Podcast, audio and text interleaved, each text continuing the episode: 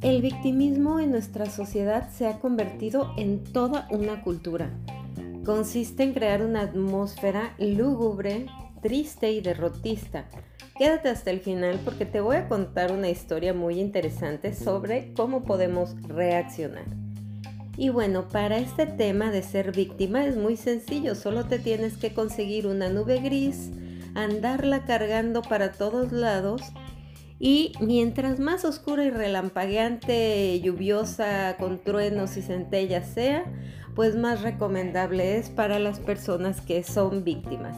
Esto lo veo en ocasiones en algunas sesiones que doy de coaching donde mi trabajo pues es desmantelar actitudes victimoides propias eh, de, de la cultura y de la situación actual y siempre es importante como parar ese, esa línea de pensamiento y te, invitarte a preguntarte quién asume el poder en este momento. ¿La niña emberrinchada o la diosa empoderada? Por eso de hecho la frase favorita en rutina saludable es sin miedo, sin culpa y sin drama porque es como dejamos de lado la parte de la víctima, dejamos en casa a la niña emberrinchada y asumimos nuestro papel como mujeres completas, como mujeres íntegras, como diosas empoderadas, ¿ok? Y bueno, en, eh, esto significa que todos tenemos la capacidad de poder desarrollar a nuestra diosa empoderada. ¿Ok? Todas las mujeres tenemos esa capacidad, los hombres también tienen la capacidad de dejar de lado el papel de víctima. Todos podemos y todos podemos cambiar esta situación y te quiero contar una historia que va mucho con este tema de cómo asumir el, rumbo de tu vida. Y bueno, se trata de, eh, es una historia que es de zanahorias, huevos y café. Un joven se encontraba en una crisis existencial, se quejaba amargamente con su padre de que todo lo que hacía estaba mal, no sabía cómo salir adelante y creía que se daría por vencido. Estaba cansada, parecía que cuando solucionaba un problema aparecía otro y otro y otro y otro. Su sabio padre, que era un destacado chef, la llevó a su lugar de trabajo y llenó tres ollas con agua y las puso al fuego. Pronto el agua de las tres ollas servía y colocó zanahorias en una, huevos en otra y en la última granos de café. Las dejó hervir sin decir palabra.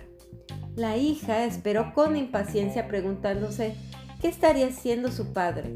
Veinte minutos después, el hombre apagó el fuego, sacó las zanahorias, las puso en un tazón, colocó los huevos en otro tazón y depositó el café en otro tazón. Mirando a la hija con mucho cariño, le preguntó, Querida, ¿qué ves aquí? Y ella respondió, zanahorias, huevos y café. Él hizo que la chica se acercara y le pidió que tocara las zanahorias. Ella lo hizo y notó que estaban blandas. Luego le pidió que tomara un huevo y lo rompiera. Después de quitarle la cáscara, observó el huevo duro. Acto seguido, le pidió que probara el café. Ella sonrió mientras disfrutaba del rico aroma del café. Con humildad, la hija preguntó, ¿Qué significa esto, padre?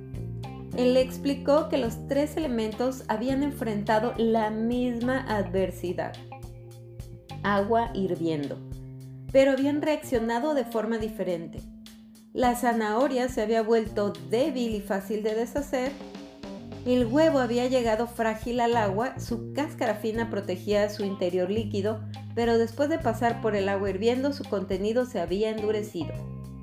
Los granos de café, sin embargo, eran únicos. Después de haber estado en agua hirviendo, habían cambiado el agua. Y aquí es donde yo te pregunto, ¿cuál eres tú? ¿Eres una zanahoria, un huevo o un grano de café? ¿Eres una zanahoria que parece fuerte pero cuando la adversidad y el dolor te tocan te vuelves débil y pierdes fortaleza? ¿Eres un huevo que comienza con un corazón maleable poseías un espíritu fluido, pero después de una muerte, una separación, un divorcio, un despido, ¿te has vuelto rígido y duro por dentro? por fuera te ves igual, pero eres amargada y áspera, tienes un espíritu y un corazón endurecidos como el huevo, o eres como un grano de café. El café cambia el agua hirviendo, el elemento que le causa el dolor. Cuando el agua llega al punto de ebullición, el café alcanza su mejor sabor.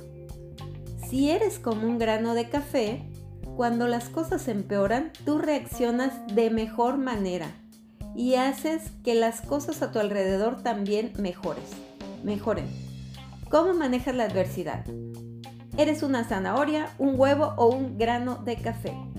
Lo que más nos priva del amor a la vida no es lo que nos sucede, sino cómo reaccionamos ante este hecho. Y con esto cierro con mi frase favorita diciéndote que Eres el protagonista de tu propia vida. Sé el protagonista de tu propia vida, no una víctima. Porque el milagro de los 10 segundos es cuando te das cuenta que todo lo que hay en tu vida, con tus pensamientos, acciones y emociones, tú lo provocaste. Y la buena noticia es que está en tus manos y estás a tiempo de corregirlo. Sé el protagonista de tu propia vida. Con eso iniciamos hoy. Que tengas un increíble día. Yo te envío un gran abrazo. Esperamos que hayas disfrutado el tema del día. Te esperamos mañana con más Rutina Saludable.